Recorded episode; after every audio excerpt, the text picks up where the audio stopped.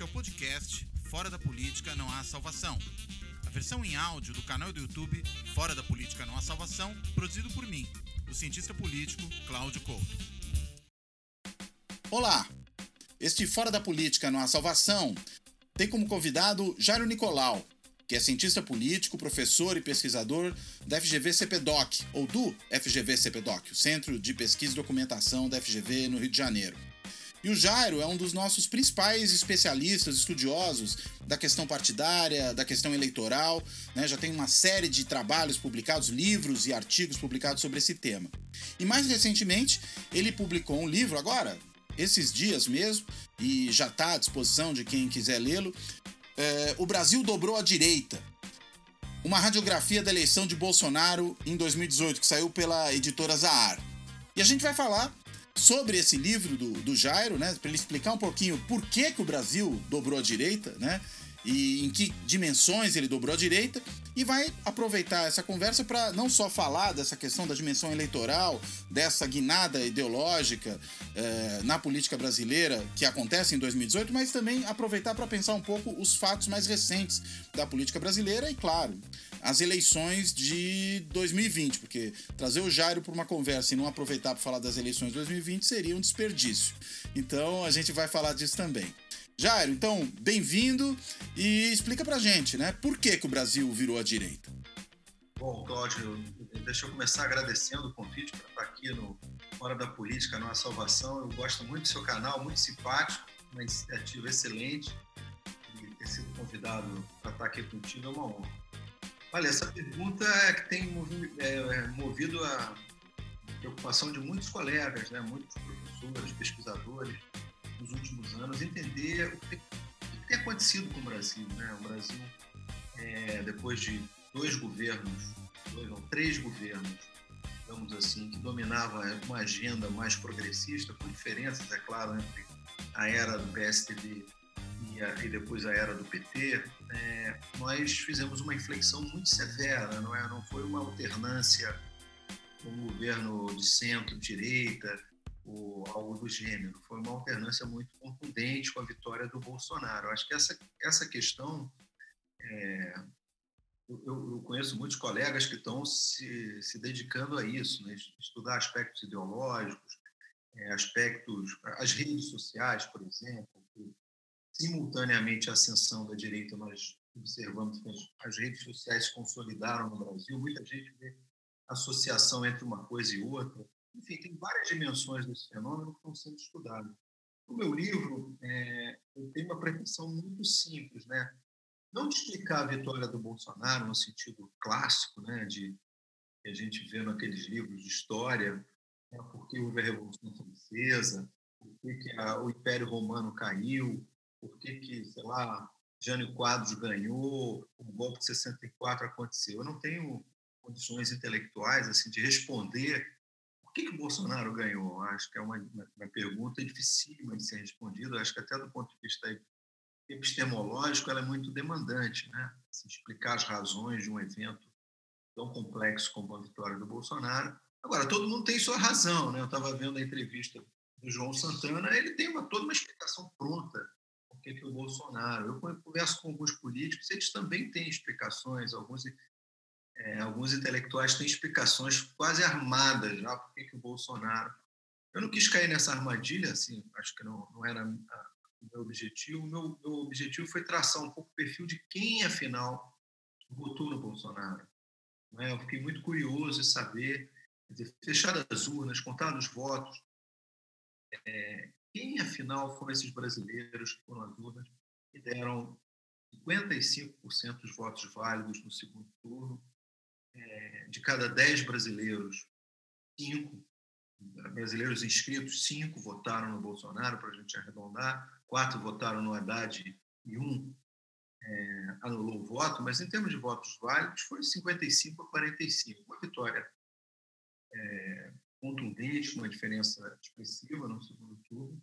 E o meu objetivo foi, afinal, é, mapear um pouco isso, né? usando é, muita estatística, estatística do TSE, é, sobretudo a votação das eleições daquele ano, 2018, mas também algumas anteriores, e muita pesquisa de opinião. Eu tive a sorte que esse ano o IBOP e o Datafolha disponibilizaram os seus bancos de dados, não só os relatórios, então eu fiquei ali meses mergulhado naquela maré de dados, tentando dar alguma inteligibilidade e é, eu também evitei fazer um livro muito sofisticado assim do ponto de vista estatístico, modelos, regressões.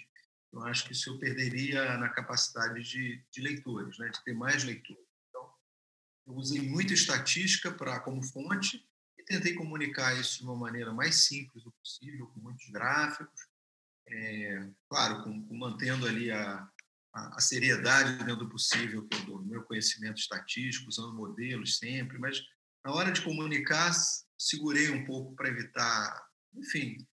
É, ficar hermético, né? É, ficar muito hermético, como são os nossos artigos acadêmicos. Né? O objetivo foi esse, mapear tudo que eu consegui levantar naquele momento que eu escrevi, quer dizer, acabei o livro em meados desse ano, em agosto, quase muito próximo da publicação, mas até aquele momento, tudo que eu tinha conseguido de pesquisa, é claro, a minha formação é mais uma pesquisa documental e quantitativa, eu não, não, não, não tenho grupos de focais, não, entrevistas, esse tipo de trabalho que alguns antropólogos e antropólogas estão fazendo, não foi a minha praia, não tenho nem competência para isso. Mas assim, tudo que havia de dado que tivesse à minha mão, eu tentei mobilizar para contar uma história afinal, quem foram essas pessoas que votaram no Bolsonaro. Né? E quem foram? Olha, é legal, porque eu, eu, eu, dividi o livro, depois de bater muito a cabeça, assim, em temas, né? Eu não sabia como eu organizar, se seria uma coletânea de artigos sobre temas diferentes.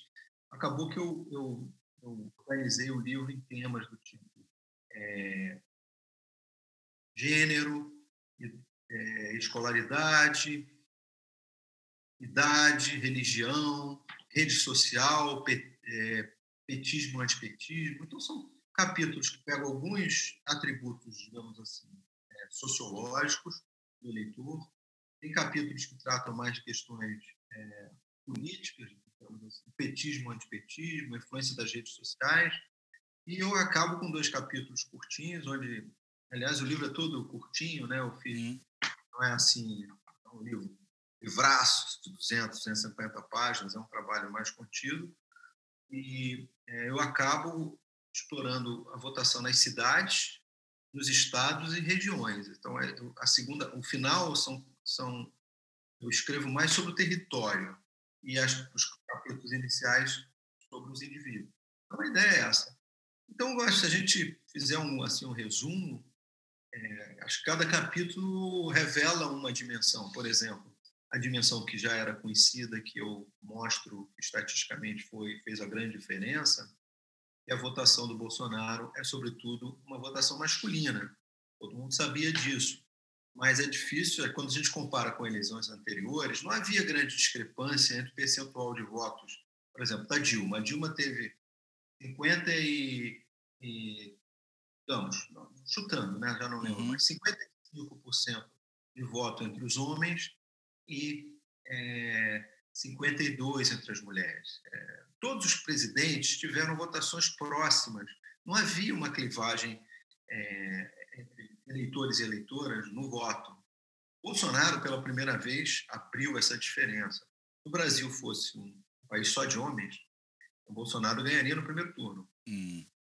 Agora, no segundo turno, ele teve é, sete entre cada dez votos. E entre as mulheres, praticamente ele ganhou, mas uma leve diferença, quase fugindo ali da margem de erro. Então, as, as mulheres claramente é, mostraram resistentes, não todas, porque ele ganhou, mas, por exemplo, Bolsonaro perdeu entre as mulheres mais jovens, o Haddad no segundo turno. O livro todo trata do segundo turno. Né? Então, eu vou fazendo essas comparações, escolhendo temas, o caso do voto masculino, o caso do voto de escolaridade média, outro destaque. O Bolsonaro também ganha em todos os segmentos escolares, mas com mais força na escolaridade média.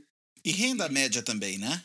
Aquele, o que é, a gente ia chamar de classe C, talvez? É, eu tenho esses dados, mas eu não quis tratar no livro porque eu usei muito a fonte do ESEB, né, que é a nossa pesquisa acadêmica, tem mais informação. E o ESEB, por um problema, é, não veio com os dados de renda. Só, acho que só 10% uhum. dos respondentes é, declararam a sua renda. Então, não pude tratar, usar o dado de renda. Eu ia usar do IBOP, mas eu achei que ia ficar muito desnivelado com outras, uma série que eu vinha fazendo, né? Então, eu não usei renda e o, o próximo a isso foi a escolaridade. E a escolaridade baixa, Bolsonaro ganhou também, mais apertado, mas ganhou. Ele, ele vai melhor nos estratos de escolaridade mais alta. Né? Então, é, esse, essa outra característica. A religião aparece com uma, dimensão também conhecida. Nunca um candidato, pelo menos em 2002, onde a religião aparece é, é, nas pesquisas de opinião, né, como um, um, um atributo do, do, eleitor, nós nunca tivemos um, um grupo religioso com 70% para um candidato como Bolsonaro hum. conseguiu. Entre os evangélicos, né? Porque é, em 2014 os evangélicos se dividiram. Em 2010 é, eles preferiram a Dilma. Em 2006 é, eles preferiram o Alckmin ou se dividiram um pouco. Em 2002 o Lula. Quer dizer, mas nunca assim, era sempre um candidato preferido dos evangélicos, desculpe, 2002 quem ganhou entre os evangélicos foi o Garotinho, lembrei agora. No primeiro turno, né? Primeiro turno, é.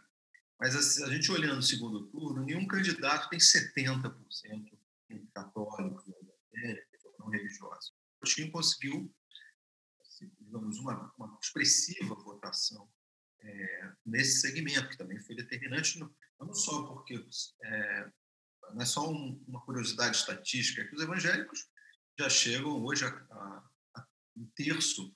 Né? A, a, gente vai ter estimativa certinha no que vem consenso. Mas a, aposta é que a gente está com mais ou menos quase um terço da população brasileira, dos adultos, é, já convertidos a alguma denominação evangélica. Então, é, a gente está falando de muita gente. Quando você recebe 70% de uma denominação que já tem um terço, isso já te dá um alento nacional muito forte. E na parte territorial, para terminar assim, esse resumo rapidíssimo, é, eu acho que tem uma. É um insight, eu acho que talvez outras pessoas já tenham falado disso, mas eu acho que consegui apresentar os dados de uma maneira que eu fiquei feliz assim, de ver, que é a grande virada nas grandes cidades. Né? A vitória do Bolsonaro tem um componente urbano, metropolitano, mas é muito contundente. Claro que excluindo aí a, as grandes cidades do Nordeste, as grandes capitais, algumas regiões metropolitanas, algumas, outras, por exemplo, Natal, o Bolsonaro ganhou, mas é, das 38 cidades maiores do Brasil, com mais de, de 500 mil habitantes, Bolsonaro ganhou em 32. Né? Então, ele é um fenômeno metropolitano, da região metropolitana de São Paulo, Minas, Rio, do sul do país. É um, é um fenômeno urbano. Né? Eu gosto muito de dar os dados aqui da, da região metropolitana do Rio, e onde o Bolsonaro é, praticamente inverte a, a, o tradicional reduto do PT nas eleições nacionais. Lá, se eu pegar um município aleatório aqui da, da Baixada, São João de Meriti, Bolsonaro vem, é, a, desde 2002, o PT vem vencendo no segundo turno com dois terços do voto, dos votos.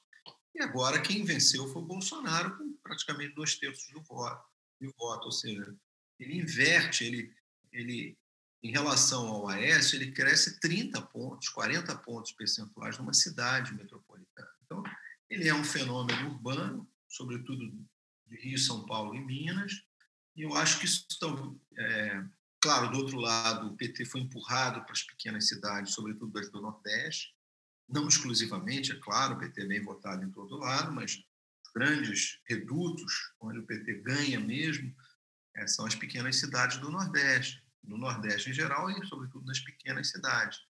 Então, nesse quadro, a gente tem uma inversão. Né? O Bolsonaro tem uma votação parecida com a do Lula de 2002.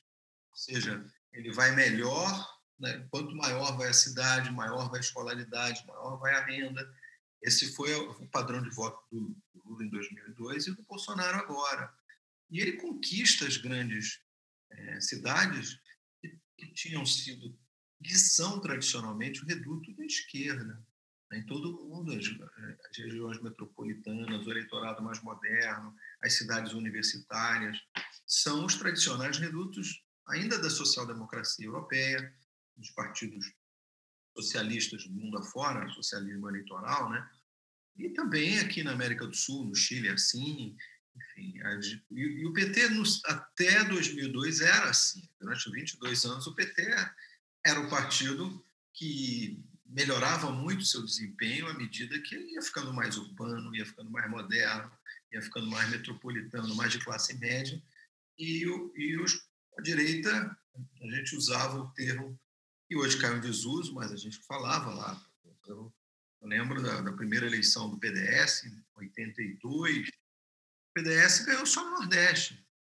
Quer dizer, a, a, a, o PDS ganhou todos os governadores, nove governadores do Nordeste em 82.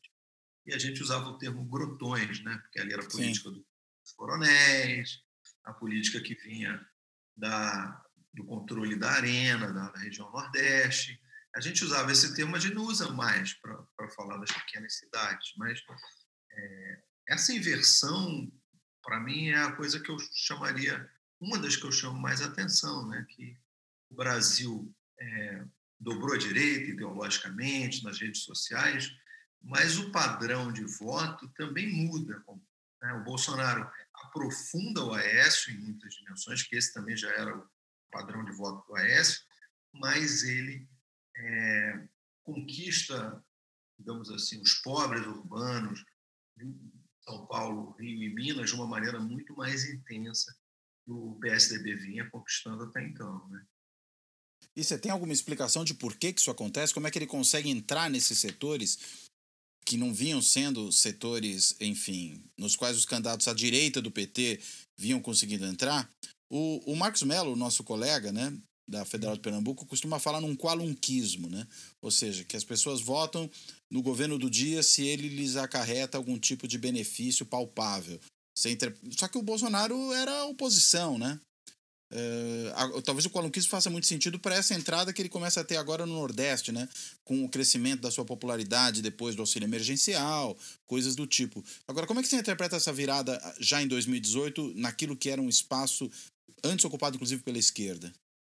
Eu acho que esse é um dos temas que a gente precisa se dedicar assim, nos quadros de eleições, do comportamento político no Brasil em geral, a entender. Eu acho que o Brasil passou, tem passado transformações demográficas, sociológicas muito acentuadas recentemente.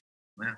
Isso tem a ver com as para dar um exemplo, eu falei de São João de Meriti. Uhum. Mas São João de Meriti já é uma cidade, já no censo de 2010, que tem mais da metade da população evangélica. Em 2010, agora já está chegando para dois terços da população evangélica. Quer dizer, o fator religioso pesa aí, né? São cidades que algumas se industrializaram, a Baixada tinha muitas fábricas, sobretudo em, em Caxias, por exemplo, o ABC de São Paulo foi se desindustrializando, a grande região metropolitana de Minas. É, com isso, a esquerda também perde sua base operária. Né? São Bernardo e, é, foi uma cidade, até começo esse capítulo das cidades contando uma historinha de dois parágrafos de São Bernardo, onde Bolsonaro vence. Lula hum. Lula continua ao ser preso, ao ser libertado, ele vai a São Bernardo, mas São Bernardo é a cidade que deu a vitória a Bolsonaro, uma cidade, uma vitória razoável no segundo turno. Então, a, a, acho que entender esse processo mais sociológico que está acontecendo no Brasil, há um eleitorado que é mais escolarizado, jovem, né, que está mais conectado pelas redes sociais, onde o Bolsonaro a gente não pode esquecer, esquecer a crise econômica, que afetou muito a região metropolitana, que foi né? Essa crise já vinha, lembra de 2013, né? 2013 foi, a meu juízo, foi sobretudo uma expressão da, da insatisfação metropolitana com a política, com a gestão política da região das regiões metropolitanas, fenômeno nacional, mas sobretudo das grandes cidades, aquelas manifestações. Então havia ali um mal-estar e recentemente, depois que já tinha feito o livro, eu fiz um. Estava escrevendo um textinho sobre a evolução dos partidos nas cidades, né? E eu percebi, por exemplo, o PT, desde 2006, ele vem despencando a sua votação nas grandes cidades. Para vereador, né? usei o, o voto para vereador como um, um indicador, Mais, mais preciso. E eu fiquei impressionado com o gráfico, porque nas pequenas cidades o partido vai ter uma quedazinha em 2016, mas nas grandes cidades a que, em 2016 é uma queda gigante, mas o partido já vem numa linha assim contínua de, que mostra, eu acho, que o, o PT, a esquerda em geral, é, já enfrentavam dificuldades. Acho que não, a, a, crise econômica, essa mudança, digamos assim, do tipo de eleitor que é mais escolarizado, é uma nova classe média baixa, que vai à igreja, que é menos branca, que é menos organizada. Né? O Emicida falou isso, né? foi muito chocante, né? causou muita controvérsia em 2018, quando ele diz a esquerda perdeu as regiões metropolitanas. O Emicida ou o Mano Brown? Mano Brown, né? O Mano é Brown. engraçado. Você misturou os rappers. Não, eu falei, é bom, é porque eu falei que era o Mano Brown numa, numa entrevista, alguém me corrigiu dizendo que era o Emicida. Eu falei, ué, alguém me corrigiu. Não, não, veja, é até capaz que o Emicida também tenha dito lá em 2018, mas como tem aquela famosa intervenção do Mano Brown num, num evento do PT, de apoio à Haddad, ele dá uma bronca no partido, eu imagino que você esteja falando desse, é, né? É, é, e o Fernando Henrique também tinha feito um artiguinho lá no começo dos anos 2010, 11, em que ele escreve um artigo pequenininho que, que aí, no caso, era o centro, era, era as forças modernas, precisava entender o tanto que o Brasil estava mudando. É, eu acho que, claro que eu não estou dando uma explicação sociológica, muito ali texto, né? A vitória do, do Bolsonaro, eu mostro isso no livro. Isso é um dado conhecido, né? Então não é novidade. Ele cresce mais ou menos 10 pontos na última semana, né? Ele, ele entra no horário eleitoral com 20, passa o horário eleitoral até a última mês de setembro, ele vai a, a 30 pontos e chega, sai do entorno de 30 pontos, tanto no Ibope quanto no, no Folha e chega à eleição com mais de 40. Então, ele há um arrastão ali final, sobretudo nas grandes cidades, né? a entrada das mulheres indecisas das grandes cidades para ele. Isso é, diminui, né? Esse número de mulheres indecisas diminui nessa reta final, né? E vão indo para o Bolsonaro. Elas estão, as indecisas são tudo, sobretudo das grandes, são mulheres pobres das grandes cidades também, em termos é, expressivos. Há uma, aquela onda final ela, ela é explicada em grande medida pelo uso do WhatsApp, pelo uso das redes sociais. É um dado curioso que eu, eu acabei encontrando, que entre as pessoas que não têm rede social, a Haddad vence. Hum, interessante isso. É interessante. Quer dizer, aí também é difícil explicar. Porque quem não tem rede social são pessoas muito pobres que moram no Nordeste, nas pequenas uhum. cidades, não tem, trade, não tem banda larga, porque não tem smartphone. Então, é, uma coisa está sobre a outra, mas assim, esse arrastão final do Bolsonaro, eu acho que ele é explicado por esse contágio urbano. Eu não estou dizendo que a sociologia, a estrutura social explica tudo, mas é... explica boa parte, provavelmente. Explica a disponibilidade de um novo eleitorado que não é tão politizado, que ele é capaz de quatro anos depois abandonar o PT como fez aqui na, na região metropolitana do Rio, fez na região metropolitana de Minas, para o Bolsonaro, porque não é um eleitor ideológico, ele é um eleitor pragmático. Havia uma crise, que essa crise de 2018 ficou muito, é, é, expressou muito na, nos motoristas de, de aplicativo, né?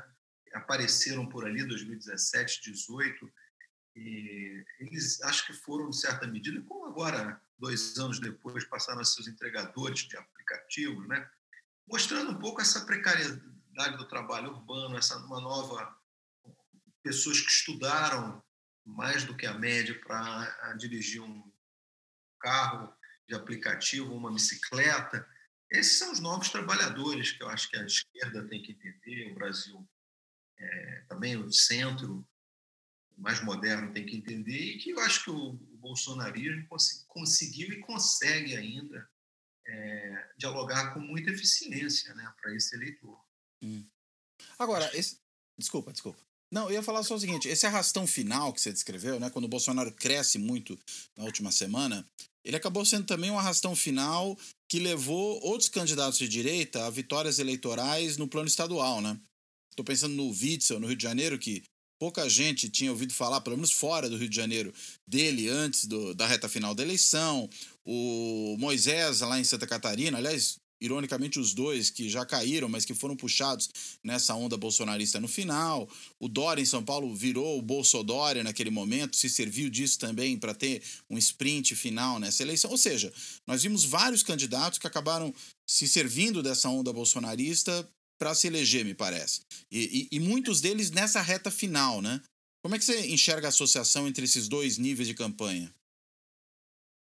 Eu acho que esse, esse é, é, é, legal porque acho que todo mundo é, percebeu isso, né? Que, que, havia uma onda, mas o tamanho da onda a gente só pôde é, dimensionar quando a, as urnas foram abertas. Nas né? surpresas, eu acompanho a eleição desde todas as eleições, desde a redemocratização, fiquei muito surpreso, né? Quando os números iam saindo e mostravam claramente, mais do que qualquer outro candidato, quer dizer, o Bolsonaro tirou o PSL do chão, que tinha tido 900 mil votos para deputado federal em 2014, fez o partido receber mais de 11 milhões de votos. O PSL foi o partido mais votado para a Câmara dos Deputados. Eu digo Bolsonaro porque há uma associação clara né, entre o crescimento dele e um partido.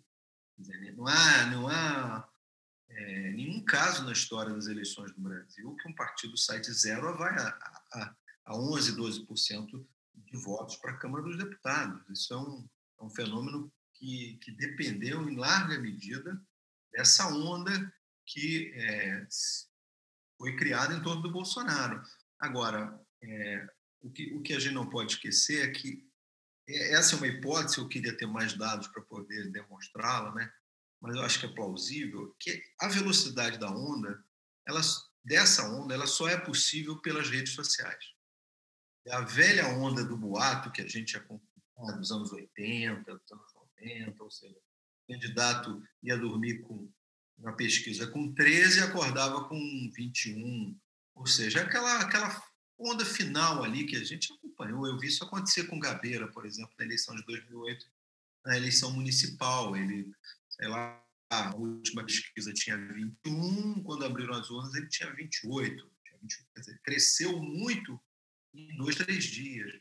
Mas essa onda agora, a velocidade dela, ela foi, de certa maneira, exponenciada pelo uso, do, sobretudo, do WhatsApp. Né? Eu, eu, eu, falei uma coisa óbvia no livro, e gosto de falar isso sempre, que eu acho que o WhatsApp é, não, não, é pelo uso indevido das redes, da, é porque ele, ele, ele incorporou os mais pobres na comunicação política de um jeito que, um jeito que as outras redes não faziam. Né? Uma coisa é você mandar uma mensagem, postar no, no Facebook, outra coisa é você estar tá de manhã na tua casa, receber o santinho, como eu via, né, ser transmitido, o Bolsonaro e, e os bolsonaristas fizeram isso com muita eficiência, ou seja, fazia o santinho completo, santinho virtual, foi esparramado. E eu, o caso do Witzel, eu acho que talvez de todos seja o mais emblemático. Né? O, o, caso do governador de Santa Catarina eu acompanhei pouco, mas o Witzel eu acompanhei bastante, porque eu sou carioca, né? acompanho a eleição. E o Witzel, é, para você ter uma ideia, eu, na quinta-feira, antes da eleição, eu contei essa história recentemente, a primeira vez que eu vi alguém dizer que ia votar no Witzel foi um rapaz da, que foi consertar a internet lá em casa. Eu, quando ele ia saindo, eu perguntei: você vai votar? Vai votar? Alguma coisa, né? Pergunta de cientista político curioso, que vai perguntando todo mundo. E ele disse: Eu vou votar no Witzel, o candidato do Bolsonaro. Quando eu vi aquilo, eu falei: Ué, mas o Witzel tinha tido uma pesquisa de meio de semana que ele estava com 12.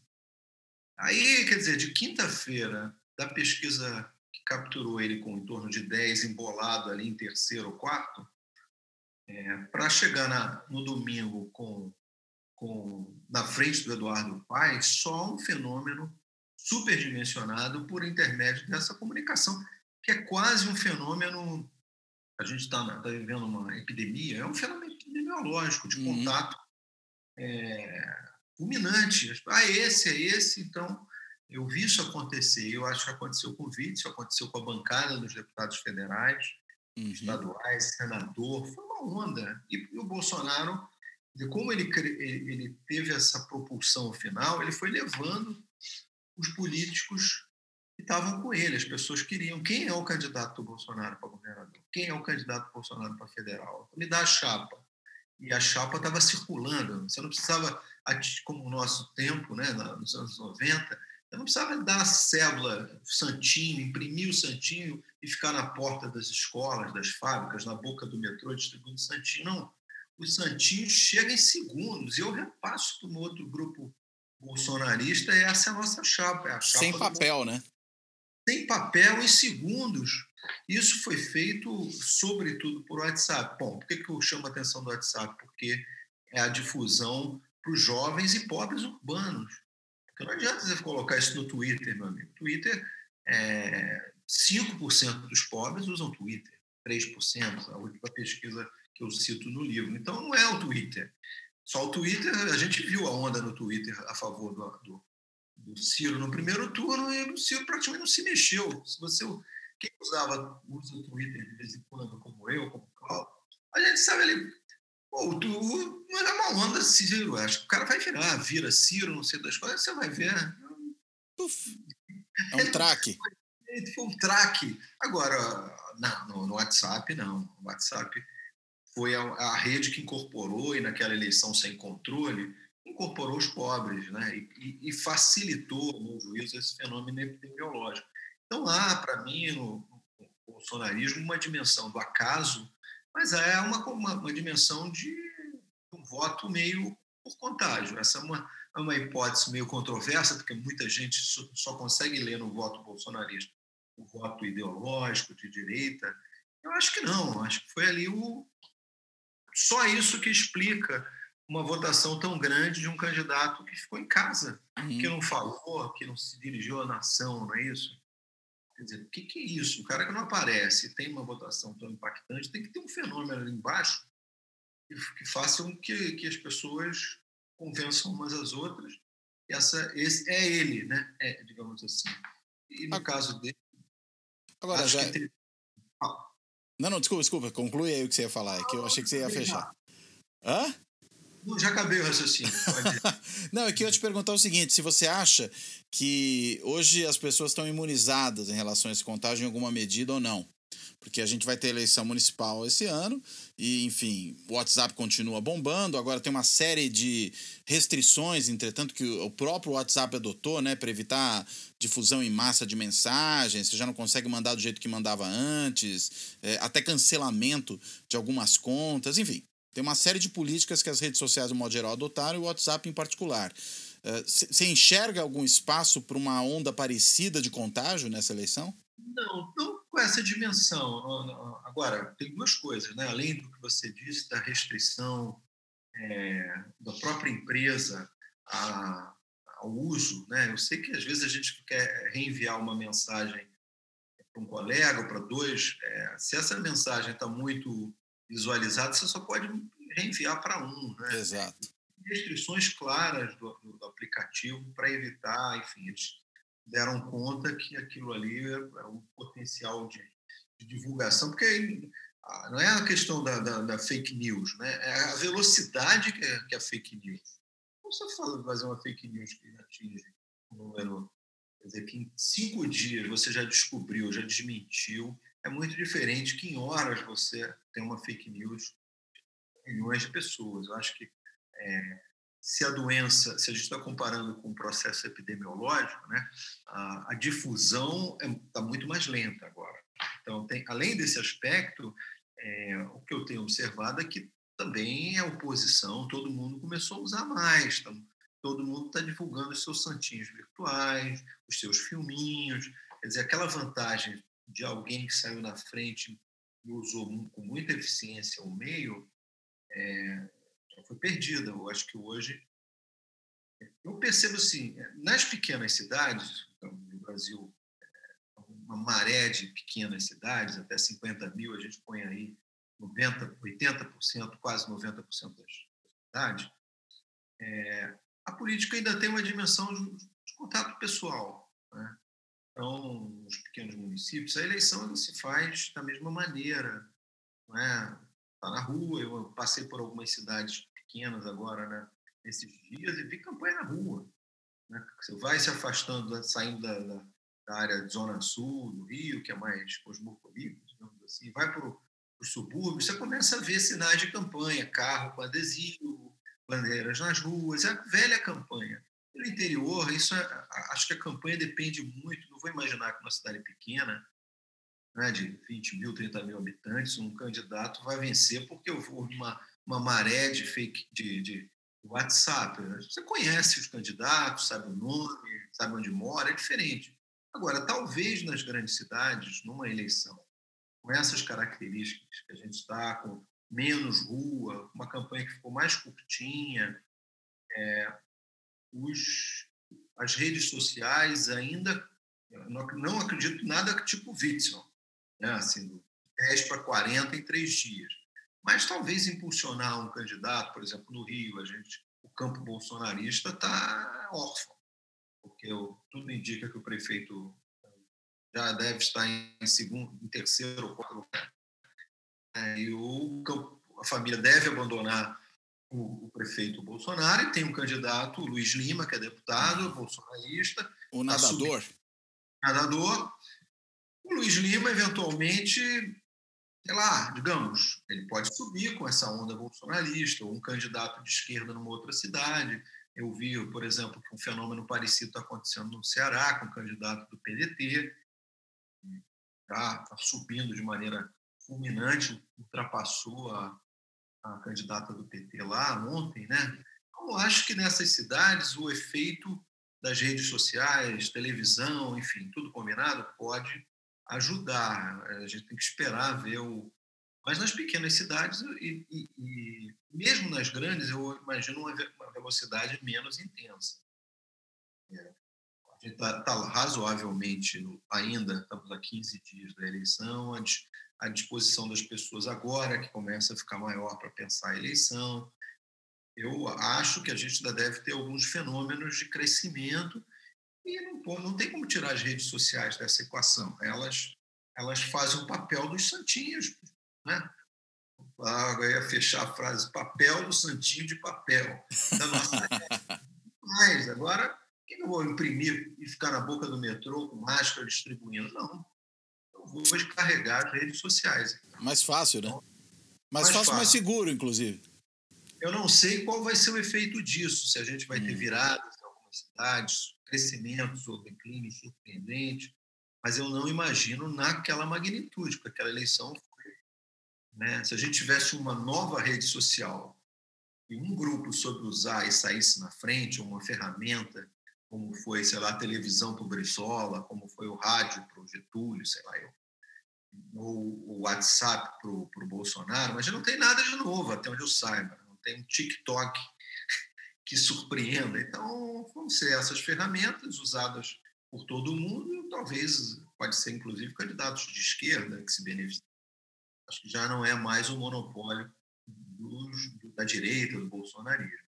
É, a minha dúvida, você está tocando muito em questões, vamos dizer, que a gente podia chamar de características objetivas desse processo, né? Eu estou pensando também numa característica subjetiva. Até que ponto as pessoas enxergam hoje as redes e lidam com elas de uma forma talvez um pouco diferente já daquela forma com que lidavam há dois anos atrás, né? Em 2018, quando, digamos, foi quase que um, um fenômeno novo eu digo que foi quase porque, claro, já tinha um pouco disso em eleições anteriores, inclusive fora do Brasil, mas naquela magnitude me parece que foi realmente um elemento inaudito. Mas de lá para cá, você falou tanto em cuidado com o que chega no WhatsApp, nas redes, eu fico me perguntando se as pessoas não foram de alguma forma vacinadas em relação a, a esse uso das redes e lidam com elas de uma forma um pouco mais cautelosa e são menos sujeitas a transformações repentinas. Eu acho que sim. Eu vou fazer um, uma, um comentário que a gente chama de evidência anedótica, tem a ver uhum. com a minha uhum. experiência. Perguntar o, o, o empregador da, da, da, empresa de pizza, para perguntar para o porteiro, para o motorista, eu faço o meu survey diário, data Nicolau. Uhum. Né? a minha evidência anedótica, assim, eu tenho a impressão que está circulando menos informação política pelas redes sociais. Eu tenho alguns amigos que estão ou de direita ou têm conexões com grupos bolsonaristas. Eu peço para eles me mandarem tudo, por razões meramente de profissionais. Profissionais. E eu, eu, a minha impressão é que houve um declínio, assim, mas é pura impressão. Tá. É, eu, eu diria que talvez isso pode ter a ver com aquele processo de baratar as redes, o famoso né, não é escritório do ódio, não, como chama? É o gabinete do ódio. Gabinete do ódio, é, aquelas redes de robôs e, e, todo esse processo dos últimos anos, acho que desmanchou um pouco o ninho onde essas boa parte dessas essas notícias, uma parte fake, não tudo fake, mas nasciam e, e, eram, eram difundidas. Então, tenha um cuidado maior das pessoas, talvez um enfado, um cansaço também. Né? Você não fica dois, três anos falando de política no WhatsApp. Uma coisa é ali, aquela eleição que, que, que é, dividiu famílias, que a gente viu pessoas completamente tímidas, né, que eu conhecia, de repente viraram vorazes defensores do Bolsonaro, sobretudo nas redes sociais, né? E pessoas se transformaram. Só que a minha impressão é que a gente não consegue ficar assim muitos anos, né? Uma coisa é aquele aquela onda ali emocional, quase uma final de campeonato. Isso. tem uma, um componente mais ordinário. Eu tenho para mim que a política está tendo um certo refluxo para as pessoas comuns, aquela intensidade de acompanhar a votação né? Quando eu vi pessoas comuns acompanhando votação do Supremo, eu falei: tem alguma coisa errada com o país, isso não está normal.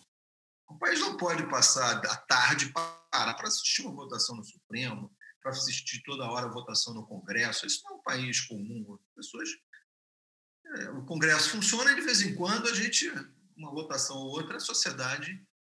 A gente estava com, com a flor da pele com muita e muito politizados, né? Não no sentido da, da informação política, mas numa dimensão até apaixonada, afetiva, a, né? Afetiva, emocional. Eu acho que isso, de novo, é puro chute, pura é, evidência anedótica. Tem a ver com os meus os e-mails, o número de mensagens políticas que eu recebo, que eu acho que diminuíram.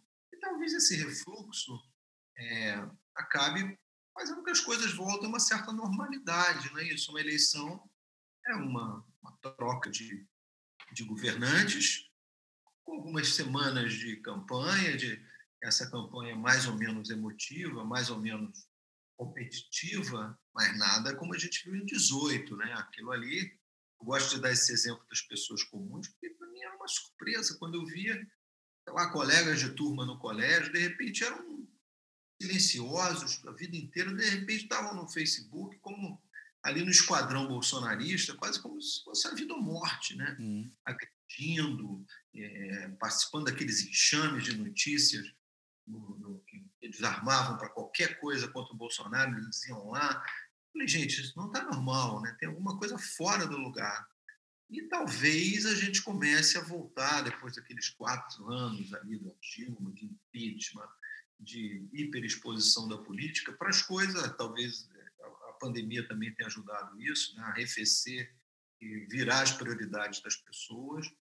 E essa eleição eu sinto que é uma eleição um pouquinho menos intensa que foi, por exemplo, a 16. A 16 ainda foi muito quente, né? Foi o ano do uhum. impeachment, o PT tomou um tombo perdeu 60% dos prefeitos naquela eleição. É uma eleição muito atípica, né, desse ponto de vista. É, e surgiram esses outsiders, né, os prefeitos outsiders no Rio. Calil, Dória. Calil, Dória, o, o, o, o Crivella, o prefeito do, de, de, de Curitiba. Foi um recorde de votos brancos e nulos. É, foi uma eleição também da, da, que começaram a aparecer essas figuras dos movimentos de renovação política. Uhum. Ali tinha um mal-estar e uma intensidade que eu acho que foi reduzida, mas é a impressão também. Então, essa eleição me parece que ela está um tom abaixo. Parece que as emoções ficaram menos intensas. Pelo que eu li hoje no jornal, até o, o Ciro Gomes e o Lula se encontraram, vão se encontrar, né? Então. Tá tudo melhor, então, tudo mais tranquilo. As coisas estão ficando menos. É, digamos, a flor da pele. E a política brasileira não é uma política flor da pele. A gente teve hum. momentos como a eleição de 89, uma eleição outra municipal, mas a, a gente viveu recentemente um período é, extremo, eu acho, de engajamento, envolvimento, claro, não é de toda a população, mas quem se envolvia se envolveu com muita paixão. Acho que essas coisas estão ficando para trás. Né? A minha impressão é que a gente está dando uma arrefecida até por conta também da mudança de postura do presidente nos últimos meses. Né? Acho que tem ajudado isso. Né? À medida que ele deixa de ser um agressor tão virulento, ele também retira de cena um, um fator de estresse institucional e de debate público que estava chegando a graus assim insustentáveis, né? Muito bem.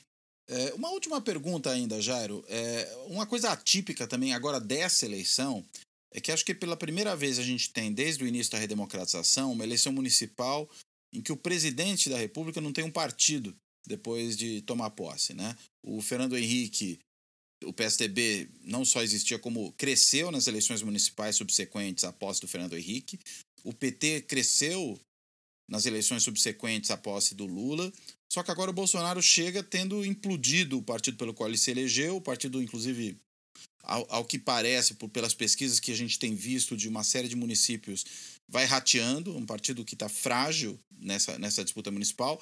O Bolsonaro não tem um outro partido propriamente chamado seu, o Aliança pelo Brasil não, não surgiu.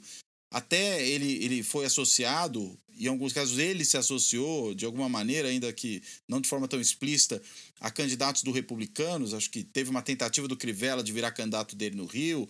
No caso de São Paulo, o Russomano é, não só tentou virar o candidato do Bolsonaro, acho que teve um apoio mais efetivo do Bolsonaro, né? se fotografaram juntos no começo da campanha.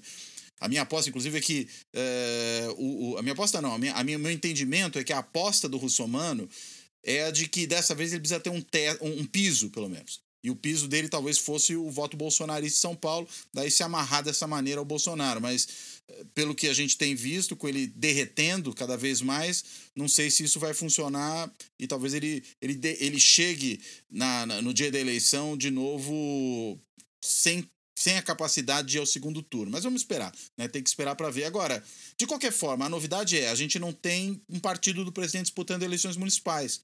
Como é que você enxerga esse, esse fenômeno nessa eleição? Na perspectiva do que o Bolsonaro poderia ter sido, ou seja, organizar um partido, organizar uma força que lhe desse sustentação, preparando já a eleição de sucessão dele, é um desastre.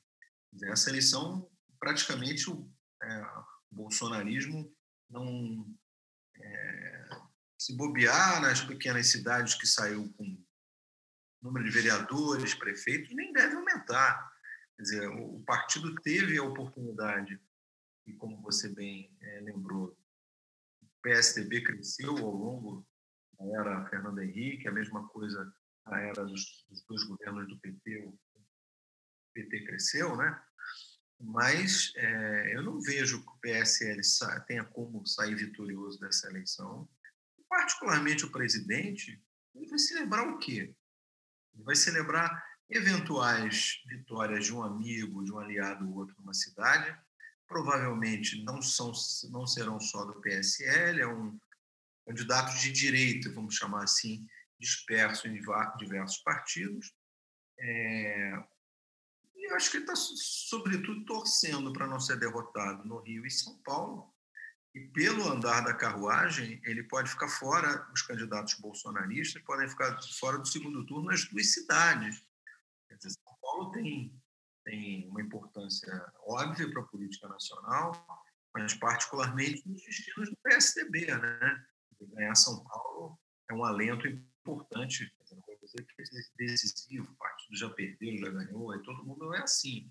Mas manter a, prefeitura de São Paulo na mão do PSDB é muito importante para as ambições do governador, eventualmente candidato a presidente. E no Rio nem se fala, perdeu derrota no Rio, seu candidato ou qualquer bolsonarista não ir para o segundo turno sequer, significa uma grande derrota para o Bolsonaro, porque ele é fez sua carreira na capital, no Rio de Janeiro, seu filho é candidato a vereador, o outro filho é senador da República pelo Rio de Janeiro, enfim, o Rio de Janeiro deu uma votação consagradora a ele, a cidade do Rio de Janeiro toda, com exceção do bairro das Laranjeiras, lembrando da música, né?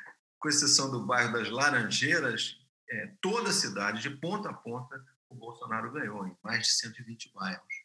Quer dizer, isso mostra a força do Bolsonaro até 2018. Agora, chega uma eleição, dois anos depois, que ele não traduz essa, essa vitória maiúscula, é, nunca vista na cidade, de ponta a ponta, um candidato dessa.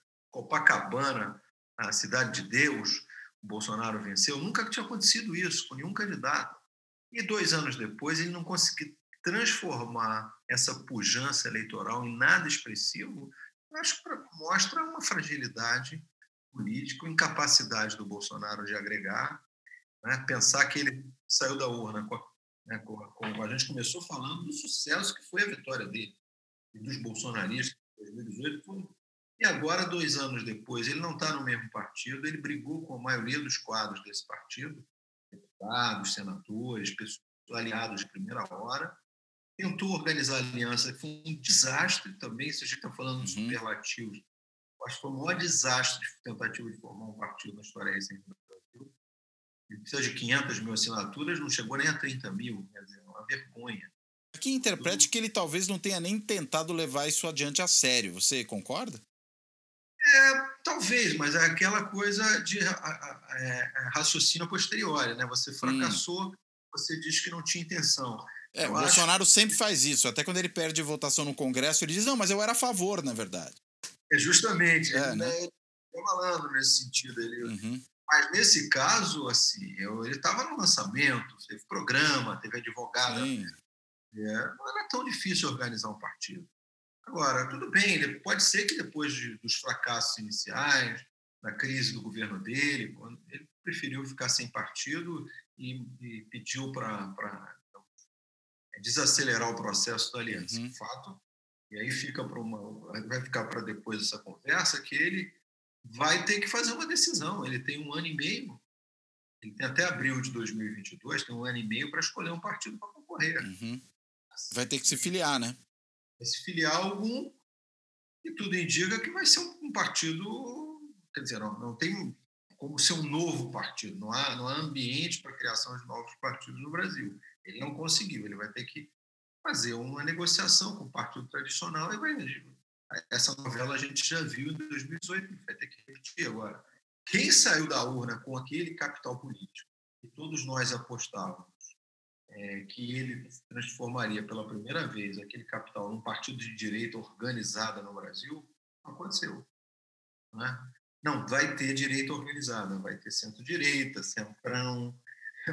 Que é outra coisa, né? é um mundo que a gente já conhece. Uhum. É uma uhum. direita que não se revela, uma direita que não, que não tem grandes preferências ideológicas, que não embarca nessa discussão internacional do, do, que o Bolsonaro, uma parte do bolsonarismo embarcou. É, é, o, de, é o de sempre, é a direita. Direita, opõe, direita adesista, né? Uma parte grande dela adesista, né? Quer dizer, Sim. você tem o centro, os partidos que ficavam ali em torno do PSDB, uma parte do DEM, e uma, uma direita desiste. Esse sempre foi o Brasil desde a redemocratização. Sim. A chance que a direita orgânica teve de organizar um partido e o seu líder não apareceu. É, o Bolsonaro então, jogou fora. Ele jogou fora. E eu vou terminar com a aposta. Eu acho que ele vai ser o candidato da direita desista. Interessante. Não, Quer dizer, Bolsonaro candidato do Centrão? Candidato do Centrão. Mas faz sentido o Bolsonaro assim? Quer dizer, o eleitor que vota em Bolsonaro é. vota para ele ser candidato do Centrão? É o que a gente aprendeu lá naquelas aulas de teoria do voto, do Anton Dawes, né? Você tem um eixo. Se você é um candidato do extremo, vem para o centro, aí no caso centrão, e abandona o seu campo, se você não tem ninguém para rivalizar com ele, se ele tivesse um muro competitivo, um, um Bolsonaro do Bolsonaro, digamos assim, um jovem emergente, um prefeito, falando uma nova linguagem mais sofisticada e, e capturando os órfãos do bolsonarismo. Por enquanto, tem nada disso. Então, ele pode fazer essa inflexão. Vai ser uma eleição é, plebiscitária. que ele vai discutir, quer, quer voltar ao PT, olha aqui o meu governo, o que eu fiz, não fez muita coisa, mas vai dizer que fez, né? Uhum. Tem aí o auxílio, tem aqui uma coisa ou outra para mostrar, vai, é uma eleição completamente diferente, ele vai ter dinheiro, vai ter tempo de televisão, né? vai ser um candidato da situação, ele não é mais um uhum. outsider, não pode ser outsider no governo. Claro. Ele, tudo indica hoje, assim, intuitivamente, que ele é um o candidato da direita desiste, tem muito mais um candidato hum. da direita que não, que não funcionou, não tem, não tem passagem, não teve, eu acho que muito por incompetência dele. Sorte nossa, né? Não ter um partido de extrema direita organizada, para mim é uma sorte. Eu também Agora, acho. Ter uma direita é numa democracia, uma, uma direita democrática, uma direita. E é extremamente saudável, né? É saudável e inevitável. Claro tem renovação, tem, tem é, rodízio de poder, então isso é inevitável, como a gente acompanha nas democracias europeias. Hum. Sempre vai ter uma direita democrática, mas uma direita é, antidemocrática, como o bolsonarismo é, indicou durante muito tempo que seria, e teria condição de organizar esse campo, não, isso. Tudo indica que não vai acontecer. Então, já estamos bem por esse lado, né? É, a, minha dúvida, a minha dúvida só é se ele consegue fazer esse movimento, sabe?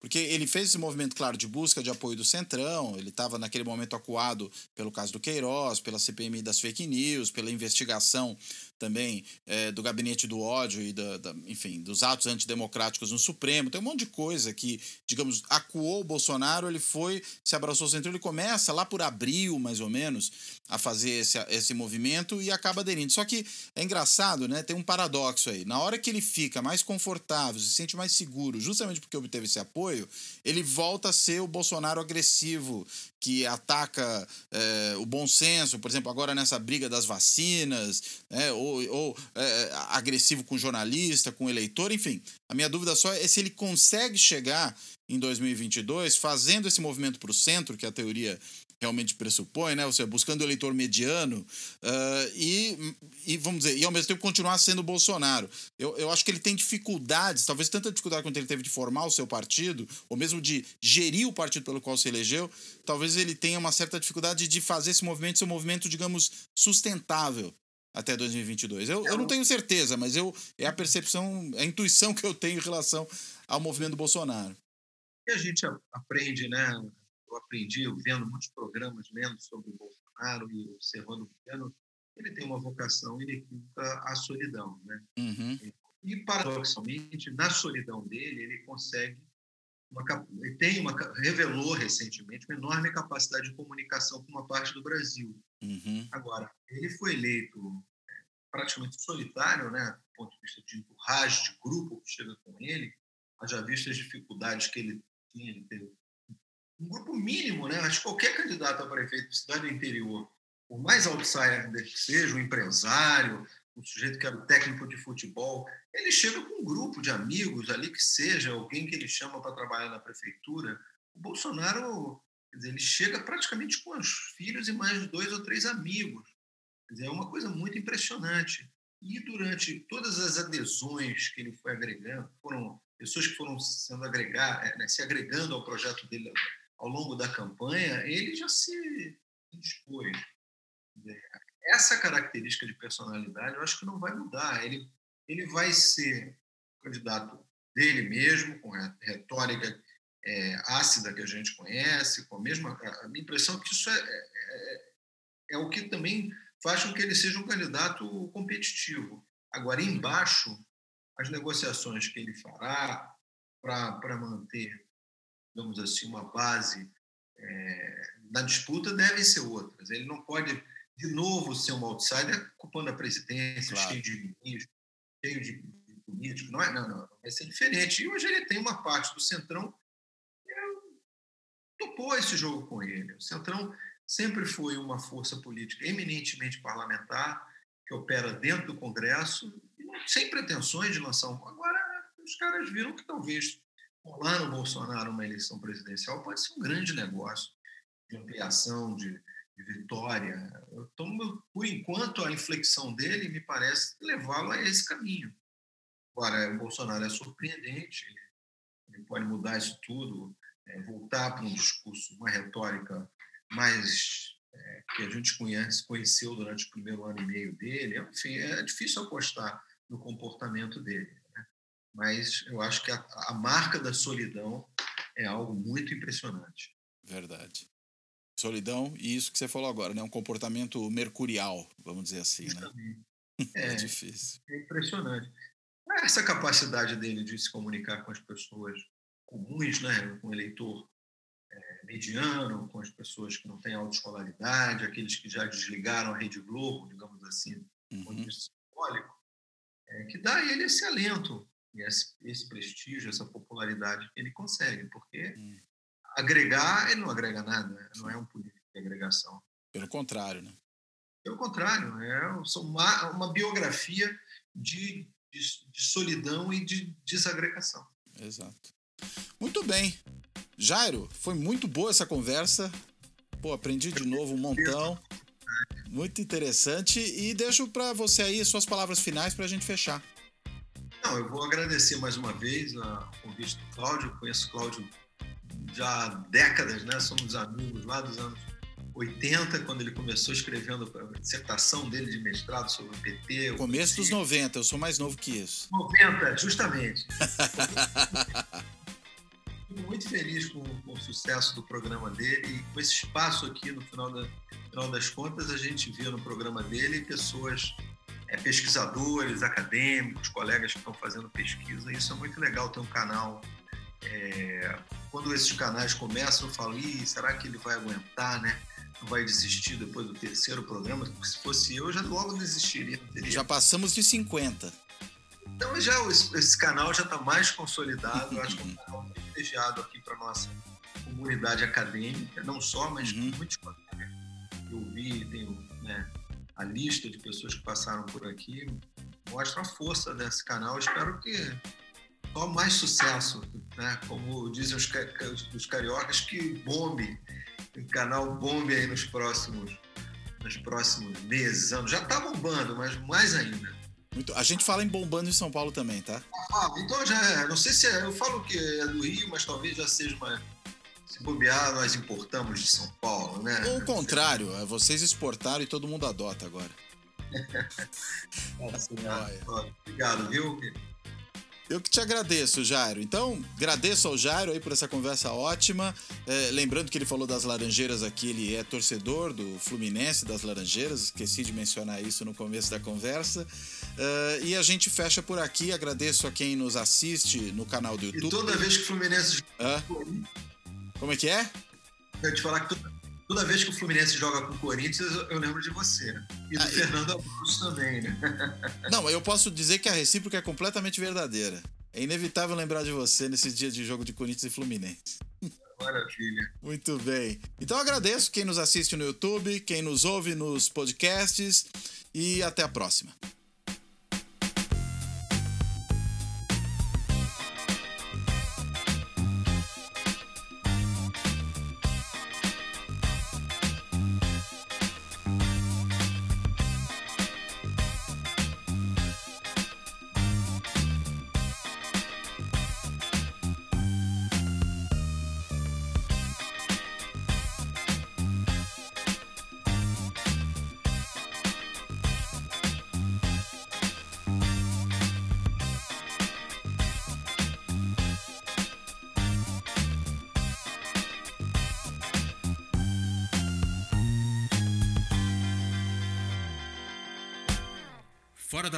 Política não há salvação. Um podcast para discutir política. Também disponível no canal do YouTube.